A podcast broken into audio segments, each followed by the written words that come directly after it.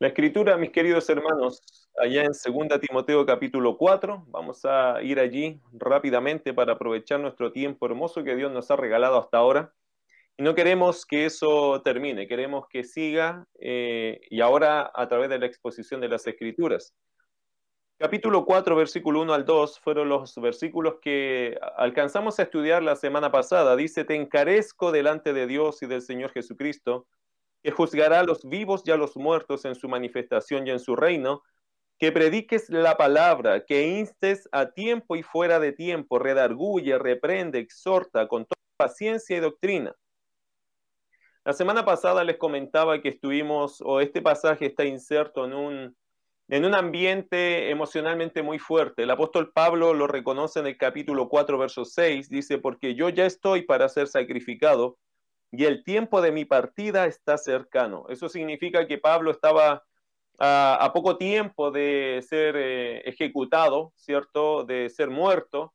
Por lo tanto, lo que Pablo de aquí en adelante está diciendo, o en este pasaje centralmente, está encomendándole a Timoteo, está entregándole oficialmente eh, el testimonio, ¿cierto? Entiéndase como esa vara que se entrega a los corredores de relevo, eh, que se llama testimonio y se pasa al siguiente corredor para que haga su mejor intento para llegar a traspasar ese testimonio a otros. Lo que Pablo está haciendo acá es poniendo en práctica lo que dice 2 Timoteo capítulo 2, verso 2. Lo que has oído de mí ante muchos testigos, esto encarga a hombres fieles que sean idóneos para enseñar también a otros. Lo que Pablo está haciendo aquí de alguna forma práctica es haciendo esto, ¿cierto? Encargar a otro hombre idóneo que enseñe la palabra para enseñársela también a otras personas. Es decir, Pablo está entregando su ministerio, se lo está encomendando a uno que él pensaba que era el mejor que podría seguir después de Pablo, el mejor que podría continuar esta carrera, este relevo, eh, su amado hijo Timoteo, al cual él amaba profundamente y era tiempo ya para Pablo, por eso es un contexto emocionalmente fuerte, porque aunque las palabras que se dicen eh, son las correctas, también están en un ambiente de encomendación final. Son como las últimas y finales palabras que Pablo podría hablarle a Timoteo acerca del ministerio. Y Pablo le dice a Timoteo que predique la palabra. Eso es lo que, lo que Pablo quería traspasar, es lo que Pablo quería dejarle como la herencia de ministerio a Timoteo. Timoteo sigue predicando la palabra, sigue poniendo la palabra en el lugar de la relevancia que la predicación de las escrituras, que las escrituras queden en un lugar de relevancia, de importancia, que no queden en el olvido, sino que tú te ocupes y te preocupes y tengas esta tarea por toda tu vida. Predica la palabra, dice, insta a tiempo y fuera de tiempo. ¿Qué significa eso? En todo tiempo, cuando sea aceptada y no aceptada. Cuando haya mucho movimiento cristiano, haya mucho efecto con la palabra, cuando no haya ningún efecto aparente, predica la palabra, cuando la sociedad está eh, dispuesta, está sensible, y cuando la sociedad está indiferente, está dura de corazón, no importa. Insta a tiempo y fuera de tiempo, hazlo siempre que no, que no afecte la proclamación de la palabra, el poner las escrituras en lo más alto, y que no sea afectada por los tiempos, los ambientes, las sociedades, los cambios de humor de toda una sociedad, no importa. Tú tienes que con la escritura, a tiempo y fuera de tiempo, si están animados o desanimados, si los creyentes están predicando o no están predicando, tú continúas haciendo esto, pon siempre la escritura como algo relevante. Y después dice la escritura acá eh, que dice redarguye, reprende, exhorta con toda paciencia y doctrina. El apóstol Pablo le muestra a Timoteo que la predicación de la palabra debe ser un ministerio incesante, ¿cierto? A tiempo y fuera de tiempo. Y también le muestra a Timoteo que el ministerio de la palabra debe ser intenso. Redarguye, reprende, exhorta, son palabras dinámicas dentro del, trato de la escritura hacia las personas. Por eso el apóstol Pablo le dice de otra forma, ¿cierto? Timoteo, el ministerio es, es intenso hay que, hay que llamar a las personas y mostrarles el error según las escrituras, eso es redarguir, ¿cierto? Tendría que usar la palabra para reprender a personas, incluso corregirlas públicamente, eh, hablando de dejar en evidencia que se han ido de la doctrina, que esto no es correcto, que eso que estás enseñando está mal enseñado. Y también tenía que usar la palabra para exhortar a las personas, y eso tiene que ver un poco con remecer a las personas frente a una actitud errática, equivocada, carnal, que están tomando frente a, lo que la enseñanza sana de las escrituras nos muestra. Eh, realce acerca de la actitud correspondiente que requiere el ministerio. Y querido hermano, eso es muy importante. La palabra de Dios debe ser una prioridad. La palabra de Dios de presentar, ¿cierto? De predicar la palabra, siempre con toda paciencia, porque hay que tener esa actitud, ¿cierto? Frente a situaciones adversas que se nos pueden presentar cuando estamos predicando la palabra. Hay personas que le va a costar entender las escrituras, hay que tener paciencia. Hay otros que nos van a desafiar o nos quieren humillar, hay que tener paciencia hay que dejar que la escritura vaya haciendo un trabajo. Eso puede costarte a ti personalmente algún tipo de sacrificio en el hecho de que puede ser crítica, humillación, juicio hacia ti, eh, prejuicio, pero sea paciente, predique la palabra, deje la escritura allí a los ojos de aquellas personas que tú quieres que entiendan las escrituras y sé paciente con ellos, sé paciente en dejar que Dios trabaje, porque hermano, ¿por qué la paciencia es importante? Porque Dios quiere trabajar en los individuos. Pero no podemos ser impacientes cuando evangelizamos. No necesariamente en el minuto que evangelizamos la persona va a llegar a creer. Por eso tenemos que tener también esta paciencia, porque dentro de una sociedad que no conoce nada de Dios, hablando de la palabra, que conoce quizá mucha mitología, mucha religiosidad, depende de la sociedad en la cual nos encontremos, será lo difícil o fácil que se, que se le hará a las personas entender el Evangelio que se les hará fácil o difícil entender el mensaje de la palabra. Hay culturas que son muy complejas para predicar porque están, eh, el Evangelio está entrelazado en una cuestión de religiosidad y mitología que hay que desenredar. Eh, no sé si alguna vez te ha tocado desenredar algo, ¿cierto? O ya sea una cuerda, ya sea una lana, ya sea un hilo, ya sea un hilo de pescar, lo que sea. No sé si alguna vez te has tenido que dar la tarea de desenredar algo. Bueno, obviamente la persona para lograr desenredar algo tiene que tener paciencia. No es llegar y tirar, uno tiene que ir viendo dónde está el enredo, ¿cierto? ¿Dónde está el problema? Y cuando uno logra hacer esto, esto da, mucha gratificación cuando lograste desenredar algo, porque piensas que las cosas ya están bien y eso es lo correcto, pero para eso se requiere paciencia. En la, en la predicación de las escrituras también, querido hermano, lo he notado por muchos años ya predicando, que uno debe tener mucha paciencia para presentar a las personas los argumentos bíblicos, porque a veces las personas, aunque pueden leer, no necesariamente están captando la enseñanza. Así que es, una tarea, es una actitud que nos compromete a todos los que queremos predicar la palabra, los que queremos enseñar la palabra, tenemos que tener paciencia, porque vamos a ir aprendiendo cómo presentar mejor el argumento a fin de que la gente lo entienda. Y también dice con toda doctrina. Obviamente eso desafía a la iglesia y al pastor de la iglesia, primero tener una buena conducta, la buena paciencia, la, gran paciencia que se requiere, pero también eh, nos presenta un desafío constante de la preparación, de estar observando las escrituras, de estar haciendo una buena interpretación, una buena exégesis, como lo hemos presentado en el instituto y también en estas predicaciones, sacando lo que la palabra nos enseña, teniendo un buen conocimiento, un buen entendimiento de las escrituras, para poner eso eh, en la mente y corazón de las personas. Cuando personas te preguntan algo, saber qué pasaje sería el más adecuado para ayudarle. Eh, cuando personas no entienden algo, saber cuáles son los pasajes que le traerían mayor claridad. Por eso los pastores debemos tener estas dos actitudes, paciencia, toda paciencia y toda doctrina, saber claramente lo que la palabra de Dios enseña. Eso es clave para un ministerio bíblico. Y así también es clave para una iglesia que se supone que es bíblica, que conoce las escrituras. Esto, hermano, de toda paciencia y toda doctrina es algo fundamental que las iglesias lo tengan. Debemos tener la actitud correcta y también el conocimiento correcto.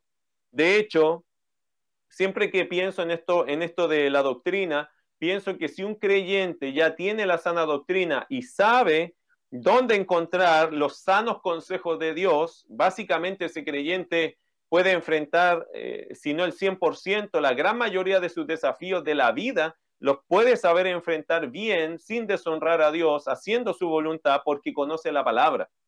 Todo creyente, por lo tanto, debe conocer la palabra. Y una vez al conocer la palabra, querido hermano, vamos a ser útiles para que el Señor nos use en diferentes ministerios. De hecho, eso es lo que dice Pablo en 2 Timoteo 3:17, a fin de que el hombre de Dios sea perfecto, enteramente preparado para toda buena obra.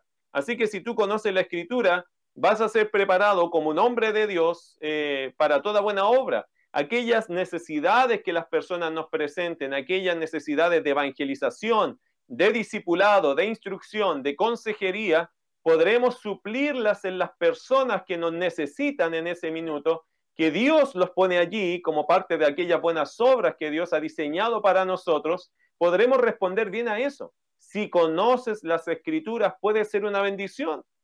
Sea un niño que conozca las escrituras, sea un adolescente que conozca las escrituras, sea un adulto, un matrimonio, un anciano, si conoce las escrituras, Dios va a usar tu vida como un reflejo de luz hacia aquellos que están cerca tuyo. Qué privilegio poder llevar eh, a Cristo a alguna persona, enseñarle la verdad del Evangelio. Qué privilegio poder guiar a un joven o a un niño o a un adulto que está desorientado en la palabra y poder enseñarle las escrituras y después verlo crecer fuerte en la fe. Qué privilegio es salvar matrimonios que están en crisis porque no saben lo que es el plan de Dios para el matrimonio. Qué, qué, privilegio, mi querido hermano, es experimentar que una persona que estaba ciega en lo espiritual ahora ve y ahora es libre y ahora crece y ahora madura. Por eso la iglesia y los pastores nunca podemos dejar de predicar la palabra. Eso es nuestro ministerio central, eso es nuestro ministerio principal y ese es el ministerio principal de una iglesia también.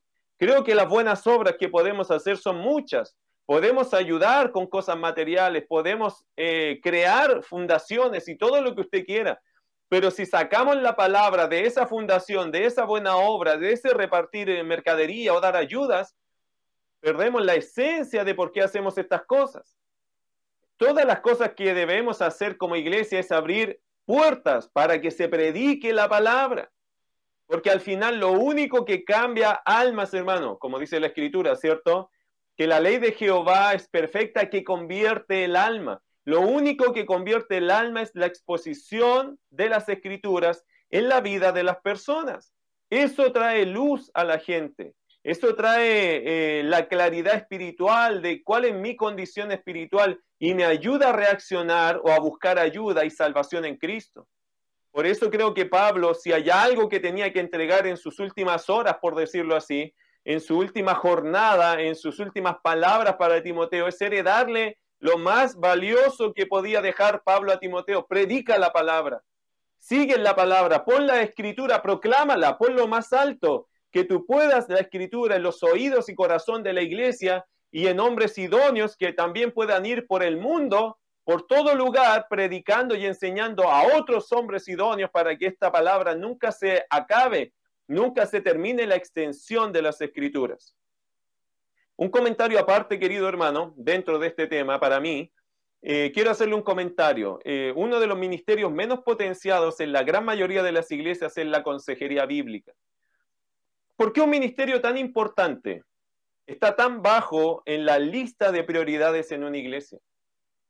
Es una cosa interesante, más de alguna vez me han preguntado sobre la consejería bíblica, y es verdad, hermano, en muchas iglesias, hablando del versículo 2, ¿cierto? Que la palabra debe ser bien expuesta y colocada siempre en lo medular de una iglesia, en lo central, en lo nuclear de una iglesia.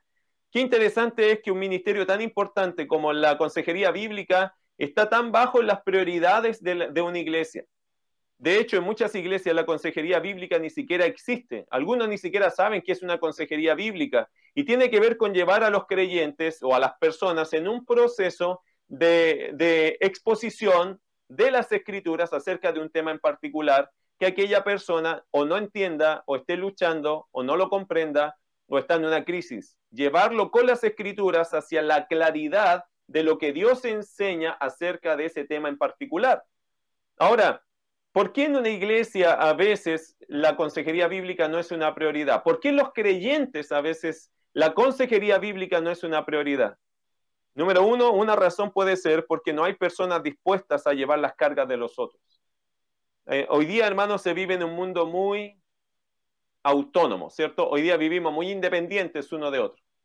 Cada uno hace su vida y no quiere que nadie le ponga carga o problema a su vida. Lamentablemente, o digámoslo así, bíblicamente hablando, eso no puede ser así. Si usted es un creyente y conoce la palabra y quiere servir a Dios, Dios va a poner personas a tu alrededor en las cuales hay que ayudar. Esa es parte importante del ministerio de la palabra. ¿Qué sacamos tener la palabra si no le podemos enseñar a otros las escrituras? pero, pero muchas veces, hermano, yo creo que el problema del ministerio de consejería o por qué no hay consejería bíblica en las iglesias en una forma masiva, que sería tan importante que muchos, si no la gran mayoría de los creyentes maduros deberían estar aconsejando, pero no se hace mucho esto.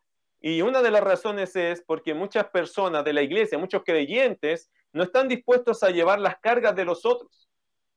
No, no quiero problemas. Esa es la política de muchos. No me traiga problemas a mí.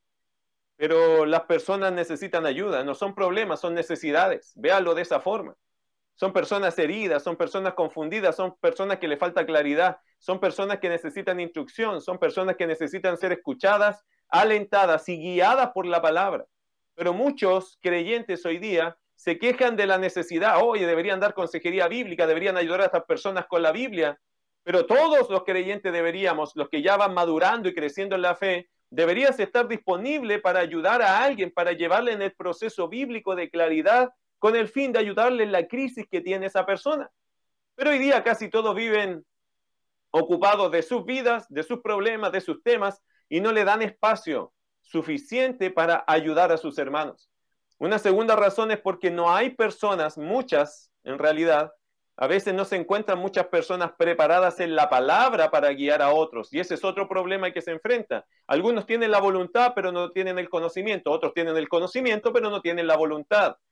Pongámonos de acuerdo aquí, queridos hermanos, ¿qué dice la escritura acerca de ese ministerio de nosotros hacia los demás? Como hemos hablado eh, en las previas, ¿cierto? De nuestro ministerio los unos hacia los otros. Mire Gálatas capítulo 6, versículo 1 al 2 para no gastar o, detenernos tanto acá, pero creo que es importante, cuando le habló Pablo a Timoteo de predicar la palabra, creo que también le está diciendo Timoteo, esto debes ponerlo en el corazón de la iglesia, ¿cierto? Y la iglesia debe expresar la predicación de la palabra, y parte de eso es la consejería bíblica. Eh, algunos no quieren hacerlo, no quieren problemas, querido hermano, hay que ayudar, hay que, hay que involucrarse en la vida de otros con el fin de guiarlos con la palabra. Y también hay que, hay que conocer las escrituras y muchas veces las iglesias por eso no tienen ministerio de consejería, porque no se da ni siquiera de forma natural, porque muchos creyentes no están leyendo la escritura, no conocen la escritura, no manejan la escritura y no tienen ninguna intención de prepararse para ser usados por Dios en esto. Mire Galatas capítulo 6, verso 1 al 2, ¿qué nos dice la, la escritura eh, en esos pasajes? Vaya Gálatas capítulo 6, versículo 1 al 2, dice, Hermanos, si alguno fuere sorprendido en alguna falta, vosotros que sois espirituales, por eso hay un requisito de madurez, vosotros que sois espirituales, restauradle con espíritu de mansedumbre, considerándote a ti mismo, no sea que tú también seas tentado, sobrellevad los unos las cargas de los otros y cumplid así la ley de Cristo. El versículo 1, ¿qué dice?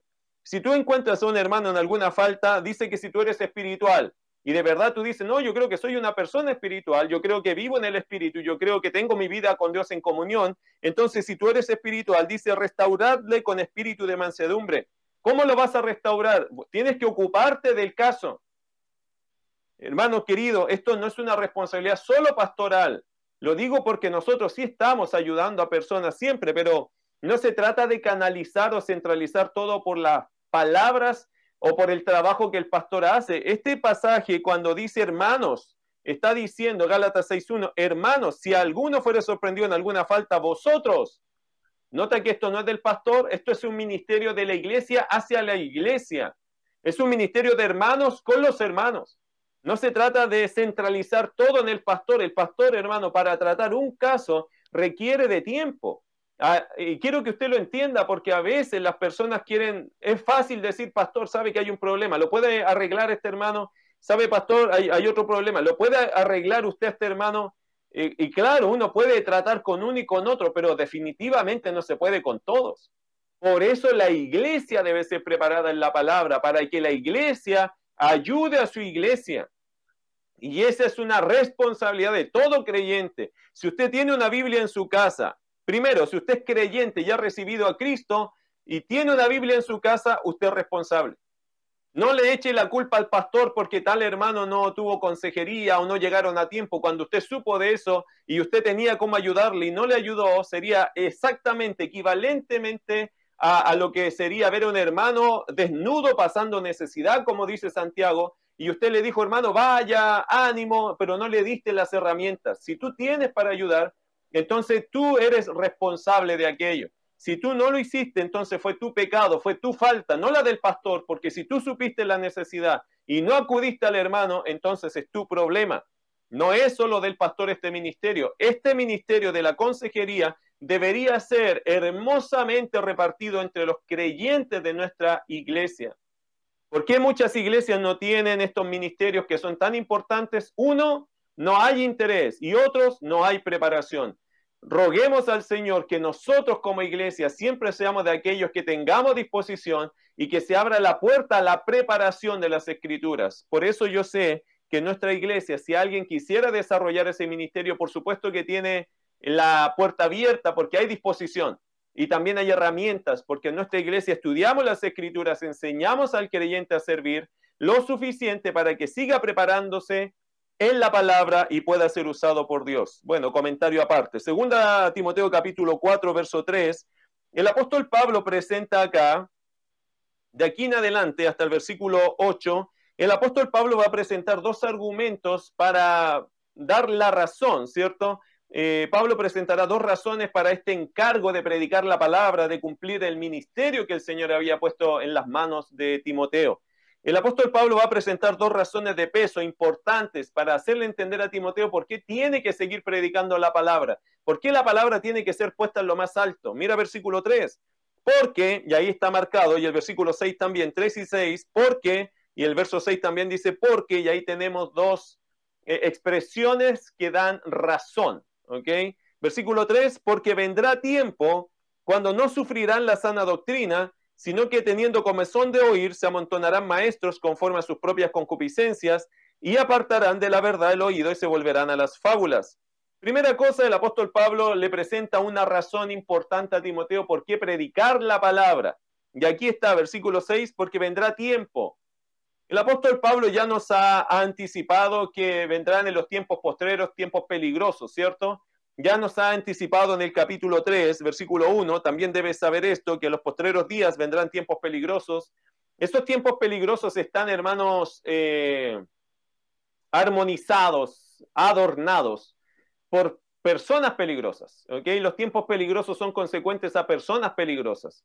Eh, el ambiente se torna peligroso, vendrán gente falsa, pero también habrá una, un síntoma en la sociedad, un síntoma en las personas. ¿Cuál será ese síntoma? Versículo 3, porque vendrá tiempo, en estos tiempos peligrosos, en estos postreros tiempos, en nuestros tiempos, vendrá tiempo cuando no sufrirán la sana doctrina. La, expresión no sufrirán la sana doctrina es que no la soportarán, no les gustará, no quieren escuchar, eh, no querrán oír algo que tenga que ver con Dios y la sana doctrina, lo que es la palabra de Dios correctamente explicada. Probablemente la encontrarán fome, probablemente la encontrarán como no motivante, probablemente la encontrarán muy confrontacional, etcétera, etcétera. La cuestión es que en esta sociedad nos vamos a encontrar con un síntoma que dice el verso 3, vendrá tiempo cuando no sufrirán la sana doctrina, que no quieren escuchar la sana palabra de Dios, la enseñanza correcta. La gente no quiere. Pablo eso es lo que dice, vendrá tiempo, y yo creo que hoy día estamos en esos tiempos más que notorio, que la gente no quiere escuchar lo que es lo correcto. Esto es la verdad, esto es lo que dicta Dios, esto es lo que dice la escritura. Dice también el versículo 3, porque vendrá tiempo cuando no sufrirán la sana doctrina, sino, por el contrario, que teniendo comezón de oír, y la expresión tener comezón de oído, ¿qué significa? O de oír, significa deseos por escuchar algo nuevo, algo distinto, algo que le sea atractivo al oído. Que le digan lo que quiere oír, no lo que necesita oír. Son personas que ya no quieren escuchar algo que los critique, que los censure, que los limite. Son gente que quiere escuchar algo que los motive, que los aliente, que no los confronte. Vaya, eso va a ser difícil con la escritura, ¿cierto? Porque la escritura es útil para enseñar, para redarguir, para corregir. para instruir en justicia. Por lo tanto, el ministerio de la escritura no será bien aceptado en estos ambientes, ¿cierto? En, este, en, esta, en esta sensación que hay o en esta, en esta condicionalidad que se está poniendo el mundo en estos tiempos, que no quieren sufrir la sana doctrina, no quieren que los confronten, no quieren que les digan la verdad de Dios, sino que lo que busca la sociedad, lo que busca la gente, y lamentablemente a veces tenemos que incluir a la misma iglesia, personas dentro de la iglesia, que no quieren ser confrontados, que no quieren ser enfrentados con su mala forma de vivir con las escrituras, que no quieren que les digan algo que los desanime. Hoy día se ha hecho muy popular los sermones motivacionales, ¿cierto? Mucha gente quiere eh, sermones motivacionales, ejemplos motivacionales, pero casi nadie quiere ser confrontado con su pecado, con su maldad, con su desorden de vida, con sus malas actitudes, con su falta de prioridad, con su falta de santidad, con su falta de orden en la vida. Y la escritura, querido hermano, sabe lo que somos. Somos pecadores fundidos, ¿cierto? Somos de esos pecadores que no nos gusta que nos digan las cosas, que nos traten pero con un plumero, que no nos hagan sentir mal, que nos hagan eh, sentir bien, de hecho, aunque tengamos pecado, no confrontarnos. Hay frases a veces en los libros que hoy día se escriben, muchos libros, y tengo el privilegio de leer algunos libros, siempre estoy leyendo cosas y a veces me encuentro con estos libros que tienen un, corte muy motivacional. Una vez leyendo uno decía, tú no tienes que fijarte en lo malo de tu vida, sino fíjate en lo bueno y potenciate en lo bueno. Eh, no estoy de acuerdo con eso. Yo creo que uno tiene que ser muy honesto, que tiene cosas buenas, pero también tiene cosas malas. Y esas cosas malas debe confesarlas, arrepentirse, apartarse, para que el Señor obre en bendición y seamos de un carácter cristiano. Hay tantas cosas así que la gente dice, no, tú tienes que alentarte, animarte, pero tienes que salir de tus pecados también. Tienes que confesar y confrontar tus pecados, tienes que arrepentirte de ellos, tienes que ponerte de rodillas y quebrantar tu corazón porque el ser humano tiene un corazón desviado de Dios. Tenemos una naturaleza caída y aún los creyentes vamos a luchar mucho con nuestra propia necedad. ¿Cómo no vamos a agradecer a Dios que su palabra siempre va a estar corrigiendo nuestro pensamiento? Y Dios no es que quiere vivir criticándonos, no, Dios quiere vivir sacando de nosotros aquellos bichos o bacterias o virus que pueden ir afectando nuestro corazón al punto de no funcionar bien para la gloria de Dios. Dios no quiere el mal para los hombres, Dios quiere nuestra santidad, Dios quiere bendecirnos, Dios quiere guiarnos, Dios quiere que vivamos en este mundo lo más cercano como vivió el Señor Jesucristo. El Señor no quiere vivir criticándonos, pero por cierto a veces somos muy criticables. Dios tiene que corregir a su iglesia, Dios tiene que guardarnos en santidad y por eso dejó su preciosa palabra. Bueno, pero cuando dice Pablo en capítulo 4, verso 3, lo que está diciendo a Timoteo, Timoteo, hay una gran razón por qué debe seguir predicando la palabra, porque no sufrirán la sana doctrina, porque tendrán comezón de oír, y eso va a abrir una puerta a un grupo de personas que son corruptas. Mire versículo 3. Tendrán comezón de, de oír, sino que teniendo comezón de oír, se amontonarán maestros conforme a sus propias concupiscencias y apartarán de la verdad el oído y se volverán a las fábulas. ¿Qué está diciendo Pablo acá? Que este síntoma, este síntoma, querido hermano, de, no querer escuchar la palabra, sino quiero escuchar algo que me guste, que me agrade, que no me confronte, que me anime, pero que no corrija, sino que anime nomás. Y si no me anima, lo corto, no me interesa, no lo busco. Yo quiero cosas que me animen, no cosas que me confronten. Bueno, este síntoma crecerá de forma exponencial, será la característica de las sociedades y de las iglesias que, no son fieles al Señor y su palabra. Y querido hermano, esto va a abrir una puerta a una multitud de personas, como dice que amontonarán maestros, conforme a sus propias concupiscencias o deseos desordenados de la carne. Y es cuestión, hermano, de levantar la, mirada y darnos cuenta que en este mundo estamos llenos de maestros que andan enseñando cosas de su propia experiencia, de su propio deseo, de, de, manejar las escrituras para trastornar su mensaje y meterla y hacer creer que el mensaje que están dando es un mensaje cristiano. Y lo único que han hecho es sacar un versículo de aquí, otro versículo de acá, sin ningún tipo de explicación, y están comunicándonos sus pasiones en realidad y no lo que la escritura nos enseña. Bueno, pero eso es el síntoma que ha abierto esa puerta, como dice acá, se amontonarán maestros conforme a sus propias concupiscencias. Y mira el verso 4. Y apartarán de la verdad el oído y se volverán a las fábulas. ¿Qué significa esto, querido hermano?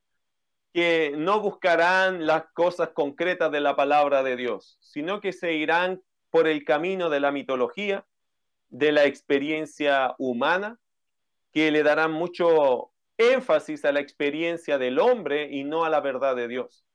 Misticismo, fábulas, cuentos, cosas que no son eh, de Dios, ¿ok? Cosas que son humanas, cosas que son de la experiencia humana y no de la verdad de Dios.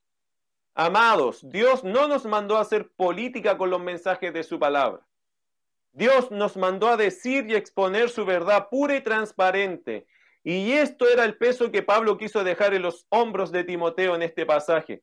Muchos creyentes hoy día, y eso es una cosa muy extraña que pasa hoy, pero no es de sorprendernos porque Pablo ya nos enseñó en este pasaje que mucha gente apartará de la verdad el oído y se volverán a las fábulas. Hoy día muchos creyentes andan buscando, ¿cierto? Buscando a predicadores motivacionales a los que creen que echándole mano a las emociones podrán sacar adelante un caso de pecado, un caso de rebeldía, lo cual no es correcto, sin necesidad de llegar al quebranto, al arrepentimiento y así a la confesión. El hombre, querido hermano, para que usted lo sepa, hay un escritor que dijo lo siguiente, el hombre no necesita nuevos hábitos, tampoco nuevo ambiente, el hombre no necesita una nueva filosofía, el hombre de hecho no necesita una nueva religión, el hombre necesita nacer de nuevo porque está muerto en sus delitos y pecados. Le hago una pregunta y a lo mejor usted lo sabe o si no lo ha escuchado. ¿Cómo salieron los primeros creyentes en Chile del alcohol? ¿Cómo salieron los primeros creyentes en Chile y dejaron de ser maltratadores? ¿Cómo dejaron los prostíbulos? ¿Dónde comenzaron a ser buenos hombres y mujeres de bien? Querido hermano, ¿cuándo pasó eso en Chile? Cuando se llegó con la palabra de Dios a esos lugares, a esos prostíbulos, eh, a esos lugares donde la gente salía borracha eh, y se les predicaba el, el Evangelio, el mensaje de Jesucristo, que se les exponía que ellos eran pecadores y tenían que arrepentirse de su mala forma de llevar la vida, que se les hablaba de la rebeldía en contra de Dios y cómo Dios puede rescatar a personas.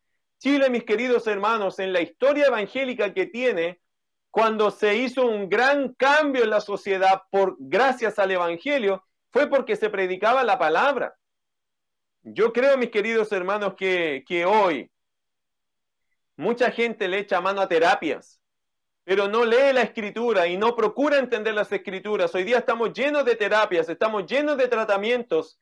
Sin embargo, la gente sigue teniendo los mismos conflictos internos. Hoy existen muchos más predicadores que lo que jamás se tuvo acceso a la historia. A través del Internet usted podría encontrar mil predicadores sin ningún problema.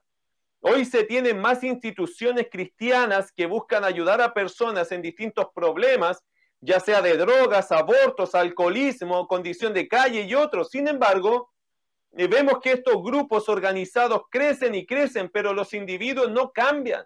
¿Por qué?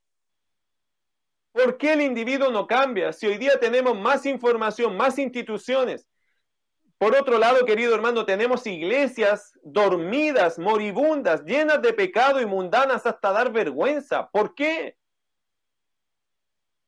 Bueno, honestamente, y no puedo ser absolutista en esto, pero mucho de esto pasa porque el ministro se olvidó de llevar su Biblia al púlpito.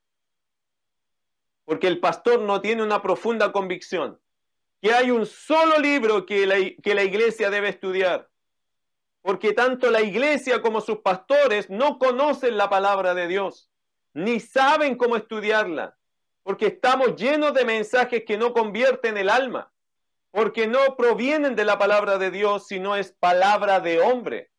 Creo que esa es la razón. Podríamos seguir fundando lugares, instituciones, podríamos seguir organizando ayudas, pero mi querido hermano, si sacamos la palabra de Dios del centro, ¿Qué son las instituciones sin la palabra? Es otra institución creada para ir en ayuda humanitaria, pero ¿quién le da a la gente el agua espiritual? el pan espiritual, la ayuda espiritual que de verdad va a cambiar a esa persona. Creo yo que nos hemos perdido en esa discusión de cómo se debe ayudar de verdad a una persona. Y la mejor forma de ayudar a una persona es presentarle a Cristo, presentarle el Evangelio, hacerle entender las escrituras y que la escritura convierta esa alma. Hoy día muchas personas están preocupadas de ayudar a las personas y eso no es malo. Siempre será un honor, un gozo, una alegría ayudar. Pero si esas personas las ayudamos con lo material y no le damos lo espiritual, entonces le dimos lo menos y perdimos lo más. Porque lo único que va a llevar a las personas a salir de la calle, a salir de las drogas, a salir del alcoholismo, a, salir de la depresión, a salir de esta iniciativa suicida, a poner, lo único que va a ayudar a las personas a ordenar su mente, a luchar con, con lo que es la lógica correcta, es poner la palabra de Dios en sus corazones. Para que así convertido su mente pueda tomar un orden correcto y entender las luchas que tiene en su interior y así puede tener una vida diferente, una vida nueva, una vida con pruebas pero llena de gozo porque el Señor está allí. La escritura dice que estas personas que apartarán, se apartarán de la verdad y se volverán a las fábulas. La Biblia, mis queridos hermanos, no es un libro de cuentos. No son mitologías alucinantes, tampoco historias con fines de entretención. La ley de Jehová es perfecta que convierte el alma. El testimonio de, Jehová es fiel que hace sabio al sencillo. El precepto de Jehová es puro que alumbra los ojos. Salmo 19. Muchas personas estarían en los días de Timoteo como estuvo el pueblo de Israel cuando decidieron crear su propio Dios, su propio Jehová, su becerro de oro danzando y dando rienda suelta a sus deseos desordenados y justificándolos con algo de religión. Y así se está viviendo hasta el día de hoy. Versículo 5, pero tú sé sobrio en todo, soporta las aflicciones, haz obra de evangelista, cumple tu ministerio. El apóstol Pablo llama a Timoteo en medio de un ambiente complejo, lo llama a marcar la diferencia, le dice, pero tú sé sobrio en todo, ¿cierto? Sé sobrio significa mantente atento. Tú no te dejes emborrachar por este ambiente relajado en la palabra. Querido hermano, uno no como creyente, como pastor y maestro, Timoteo no podía decir, bueno, esta gente sabe tan poco, entonces yo no voy a seguir perfeccionándome, ¿para qué? No, Pablo le dice, Timoteo, mantente atento, tú sigue ejercitándote, tú sigue conociendo la palabra. Pablo está exhortando a Timoteo a no desenfocarse, a no perder de vista su llamado. Timoteo tenía que ser el mejor pastor, el mejor predicador, seguir desafiándose y conociendo más profundamente las escrituras. Aunque a la gente no le interesara, aunque la gente lo menospreciara, o aunque la gente le dijera a Timoteo, tú ya sabes suficiente, déjalo ahí nomás. Pablo le dice a Timoteo, tú sé sobrio, mantente atento, no te dejes emborrachar o marear o, o no dejes de desafiar tu vida de fe por la simpleza que se ve en el ambiente que, estás viviendo, que vas a vivir. Después le dice, soporta las aflicciones. ¿Por qué? Porque es obvio, hermano, cuando uno predica la palabra, siempre van a haber aflicciones y en el tiempo de Timoteo había persecución. Por lo tanto, toda la gente quería disfrutar la vida, no ser confrontados, pero a Timoteo le tocaba hacer el ministerio del profeta que nadie quiere como a Jeremías en el Antiguo Testamento, que todos los otros profetas profetizaban falsedad, pero era de ánimo. El rey se gozaba porque todos los profetas le decían, usted va a tener éxito, le va a ir muy bien. Y ahí estaba Jeremías diciendo, no, todo está mal, estamos en pecado, hay que arrepentirse, Dios viene y nos va a juzgar, nos va a mandar a Babilonia. Y toda la gente decía, ya llegó el latoso de Jeremías. Jeremías pasó hambre, Jeremías lo tiraron a un pozo, Jeremías, hermano, casi se murió allí. A Jeremías lo expusieron, lo dejaron amarrado ahí afuera en el patio. Jeremías lo pasó muy mal. Bueno, lo que Pablo le está diciendo a Timoteo, Timoteo, por predicar la palabra, no esperes que te aplaudan o que tú seas el favorito. Eh, o que la gente te busque mucho, porque van a haber momentos que la gente ni quiere la escritura ya se aburrió de la escritura, no quiere más de la palabra. Por lo tanto, Pablo le dice, Timoteo, Predica la palabra y soporta las aflicciones que vendrán por efecto de predicar la palabra. Eso puede ser problemas y conflictos, porque obviamente en una sociedad que no quiere escuchar la palabra, cuando se predica lo que la Biblia dice, se tienen problemas. Usted mismo, hermano, puede practicar eso. Enséñele la verdad a las personas y dígale lo que la Biblia dice y le, le aseguro algo, no se va a demorar mucho en que gente esté contra suya y gente que empiece a confrontarte, a decir, ¿por qué no te callas? ¿Por qué no te vas? Qué desagradable tu conversa. Eh, los profetas les pasó mucho eso. Cuando se confrontó a una sociedad perdida en sus pecados, ninguno de ellos fue bien aceptado. De hecho, todos fueron muertos por el mismo pueblo de Israel. Y a veces pasa eso incluso, hermano, entre los mismos que se dicen creyentes. Hay creyentes que censuran a creyentes por predicar o enseñar la palabra. Eso significa que estamos en un mundo bastante complejo. El apóstol Pablo le dijo a Timoteo, soporta las aflicciones. Le advierte, ¿cierto?, que le va a tocar vivir como los profetas en el Antiguo Testamento que fueron rechazados. Después le dice, cumple tu ministerio. Pablo está llamando a Timoteo a no desanimarse. A sobra de evangelista le dice, sigue ganando almas con la palabra, sigue predicando el Evangelio, sigue formando a los creyentes a la imagen de Jesucristo. Y volvemos al principio de Timoteo 2.2, ¿cierto? Que dice, lo que has oído de mí ante muchos testigos, esto encarga a hombres fieles que sean idóneos para enseñar también a otros. Para tener hombres idóneos, querido hermano, hay que ganarlos. Por eso Pablo le dice a sobra de evangelista, gana almas, desarrolla almas, forma hombres, que esos hombres formen a otros. Este es el proceso de la escritura y eso es lo que una iglesia debe, debe hacer. Alcanzar una persona, formar a esta persona y que esta persona que se forme en la palabra gane a otro y forme a otro. Y esa es la tarea que los creyentes y la iglesia debe estar envuelta, debemos estar absorbidos en ese pensamiento. Yo debo ganar a uno, debo formar a ese uno y que ese uno formado empiece a ganar a otros y a formar a otros. Ese es nuestro, esa es nuestra sinergia bíblica, hermano. Así hacemos que la iglesia vaya creciendo. Tú y yo somos importantes para desarrollar esto. Ganar un alma, formar esta alma y que esta alma formada gane a otro y forme a otro. Este es el ciclo de la, de la escritura para que siempre tengamos la proclamación y la predicación de la escritura en lo más alto. Versículo 6. El apóstol Pablo presenta su segundo argumento, y es un argumento personal, muy real, atingente a este minuto.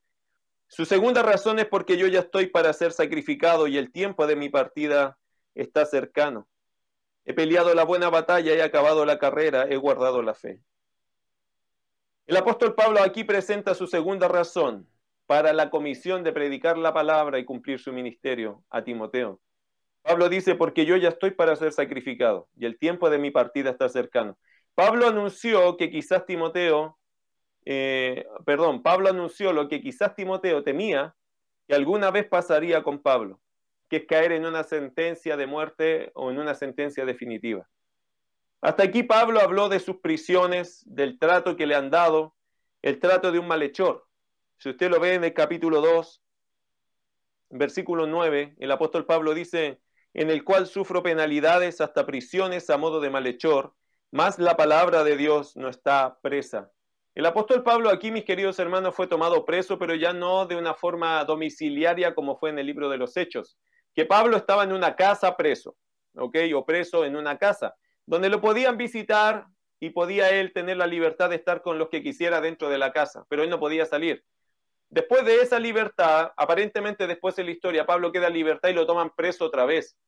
Ya la segunda vez lo toman como un malhechor. ¿Cuál fue la razón de, este, de tomarlo preso la segunda vez? La acusación probablemente de Nerón eh, por haber incendiado Roma, ¿cierto? Nerón incendió Roma, pero culpó a los creyentes, a los cristianos de esos tiempos. Toman a Pablo como un malhechor, ese es el asunto, y lo toman ya como un culpable y un reo a muerte. Y Nerón se gozaba con incendiar los cuerpos de los creyentes. Cuenta la historia que Nerón era tan cruel que le prendía fuego a los cuerpos de los creyentes y los clavaba allí en su patio como antorchas para que iluminaran su patio.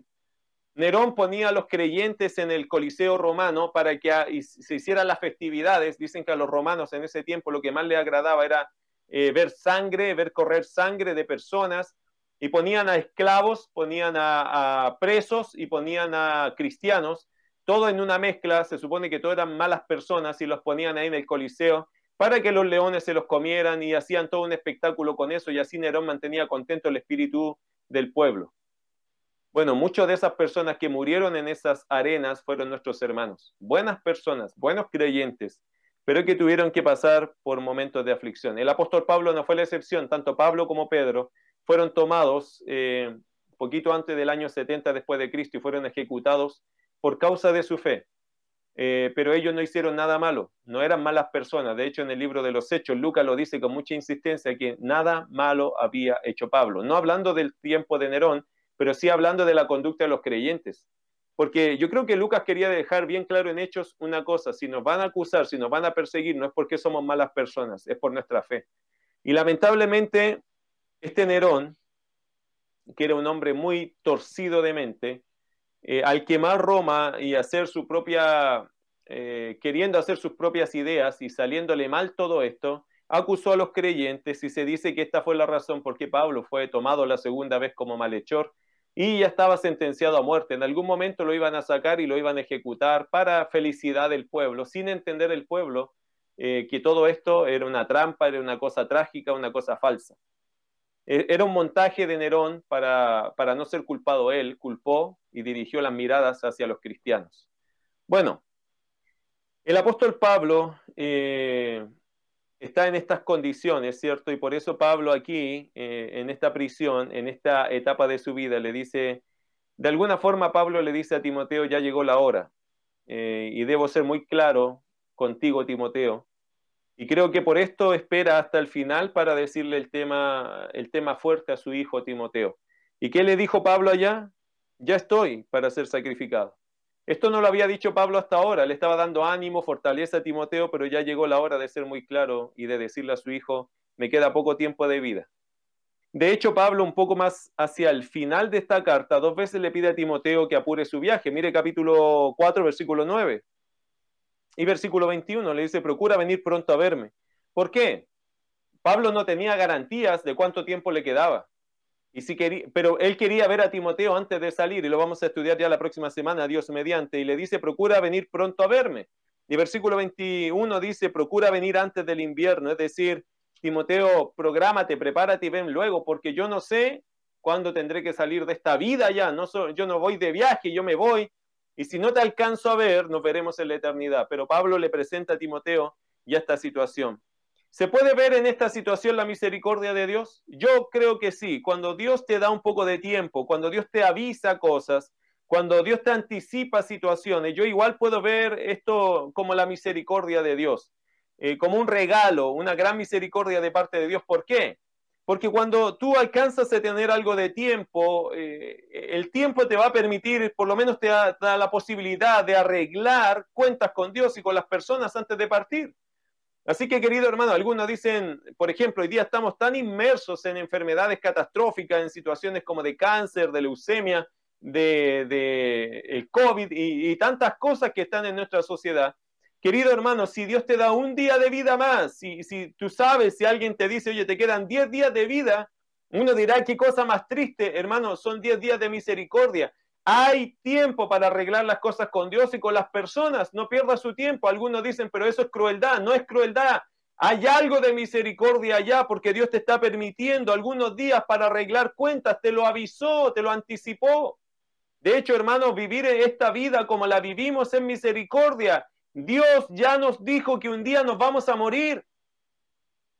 Y no sabemos cuándo es. Pero si hoy estás vivo, estás viviendo de misericordia, arregla tus cosas con Dios y arregla tus cosas con aquellas personas que estás mal.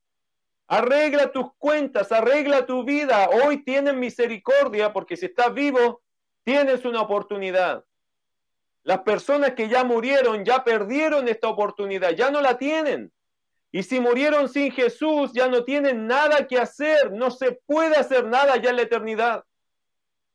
La eternidad no la cambia nadie, para bien o para mal. Si te fuiste al cielo, si la persona se fue al cielo porque se entregó al Señor Jesús, estará con Él para siempre, eternamente y para siempre.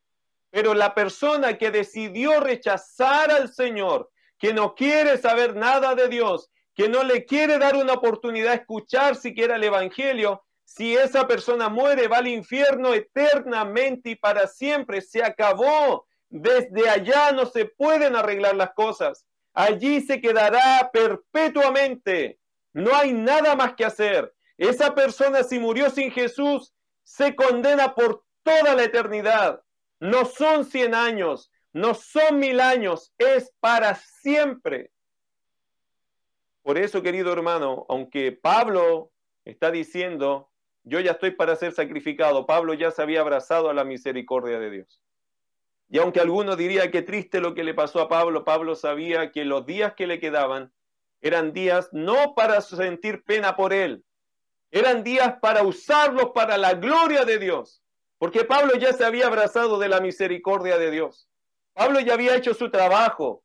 Pablo dice, bueno, si no me quedan más días, Estoy agradecido y me voy con las manos llenas de gozo porque yo hice mi trabajo. Mira lo que dice versículo 7. He peleado la buena batalla, he acabado la carrera, he guardado la fe. Así que querido hermano, Pablo decía, y yo creo que Pablo entendía algo, bueno, yo, sé, yo sabía, yo supe siempre que esto iba a ser así.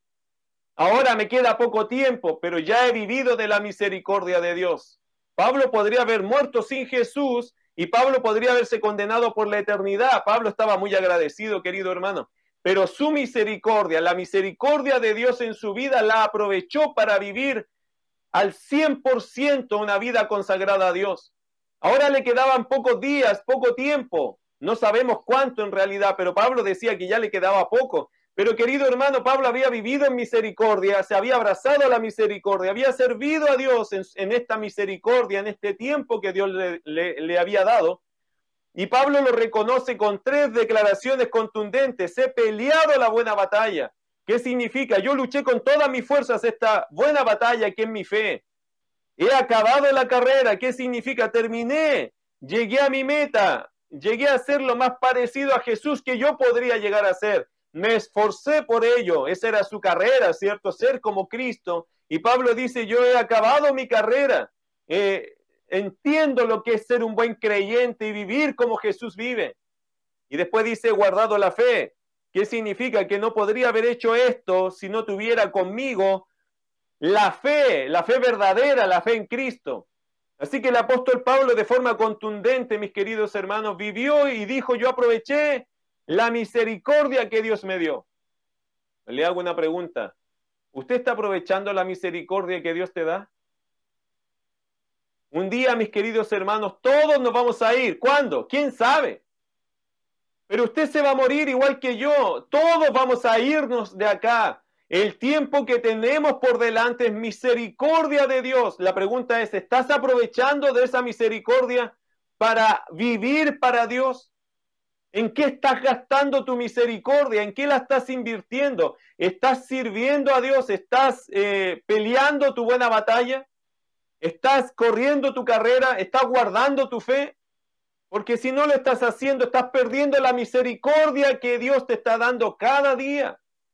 Hay misericordia, hermano, en arreglar las cosas con Dios, en arreglar las cosas con las personas, en prepararnos para la eternidad, en servir a Dios hasta que Él venga por nosotros, lo cual no sabemos qué día será. Esta pandemia ha pegado muy duro a la gente. Querido hermano, si hoy día te enfermaras, si mañana te murieras, podrías decir, Señor, gracias, yo estoy feliz. ¿Por qué? Porque peleé mi batalla, acabé mi carrera y guardé mi fe. ¿Podrías decirlo así? ¿Podrías decir como el apóstol Pablo, si te toca salir de este mundo, Señor, agradecido? Porque desde el día que me salvaste he podido servirte hasta el día que me fui. ¿Podrías decirlo? O lamentablemente tendrías que decir, yo he perdido mucho tiempo, he estado vagando en la fe, todavía no aprendo a leer mi Biblia, todavía ni siquiera me congrego, no he ganado ni un alma para Cristo, he sido una piedra de tropiezo para la gente, me he llenado de críticas y hoy día no tengo gozo de mi salvación. Qué pena, mi querido hermano, si estás así. ¿Sabes lo que significa eso? Que no estás disfrutando de la misericordia de Dios, ni la estás aprovechando. Termino el pasaje. Pablo termina con palabra de esperanza, con una convicción que le motiva a hacerle frente a la muerte que se le aproximaba. Mire versículo 8. Por lo demás, si usted lo tiene en su casa, por favor tome su Biblia. Lea conmigo este versículo. Ya yo no sé si usted lo está leyendo, pero hermano, si estás allí, estás con tu Biblia, léelo conmigo en voz alta. Versículo 8 dice así: Por lo demás, me está guardada la corona de justicia, la cual me dará el Señor, juez justo, en aquel día, y no solo a mí, sino también a todos los que aman su venida. Aquel Señor que juzgará a los vivos y a los muertos, aquel que no es injusto para olvidar la obra y el trabajo de amor que se ha mostrado hacia su nombre, el mismo Señor que se le apareció a Pablo y le dijo, ¿por qué me persigues? Ese mismo Jesús que le salió al encuentro y que cambió su vida será quien le otorgará, le entregará la corona de justicia al apóstol Pablo. Mi querido hermano, Pablo dijo, por lo demás me está guardada la corona de justicia. ¿Qué es la corona de justicia? Bueno, la Biblia habla de varias coronas. Por ejemplo, en Santiago 1.12 habla de la corona de vida. Aquí Pablo menciona la corona de justicia.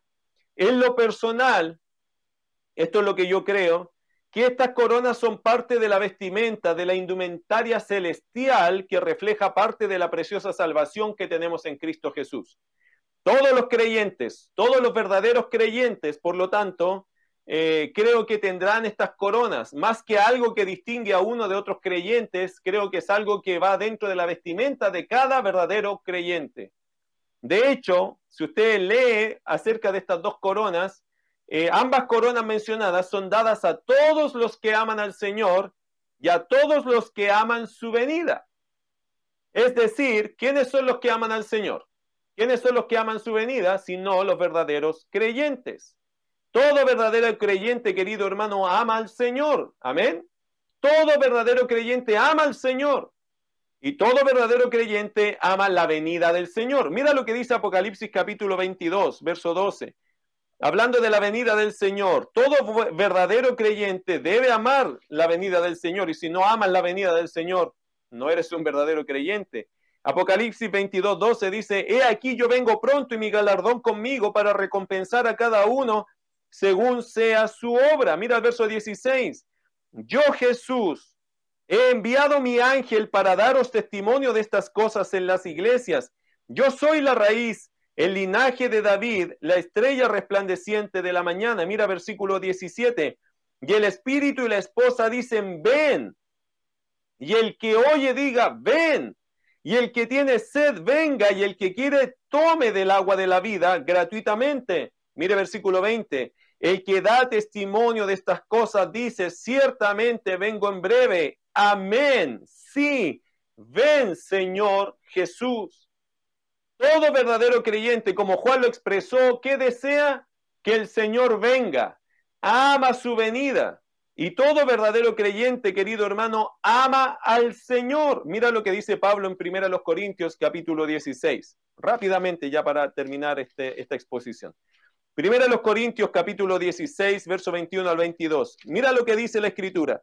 Yo, Pablo, os escribo esta salutación de mi propia mano. El que no amare al Señor Jesucristo sea maldito. El Señor viene. Así que, querido hermano, lo que el apóstol Pablo está diciendo acá es que está guardada para él la corona de justicia, la cual me dará el Señor juez justo en, el, en aquel día, en el día que él venga, se manifieste, como dice el verso 1 de este capítulo, y no solo a mí, sino también a todos los que aman su venida.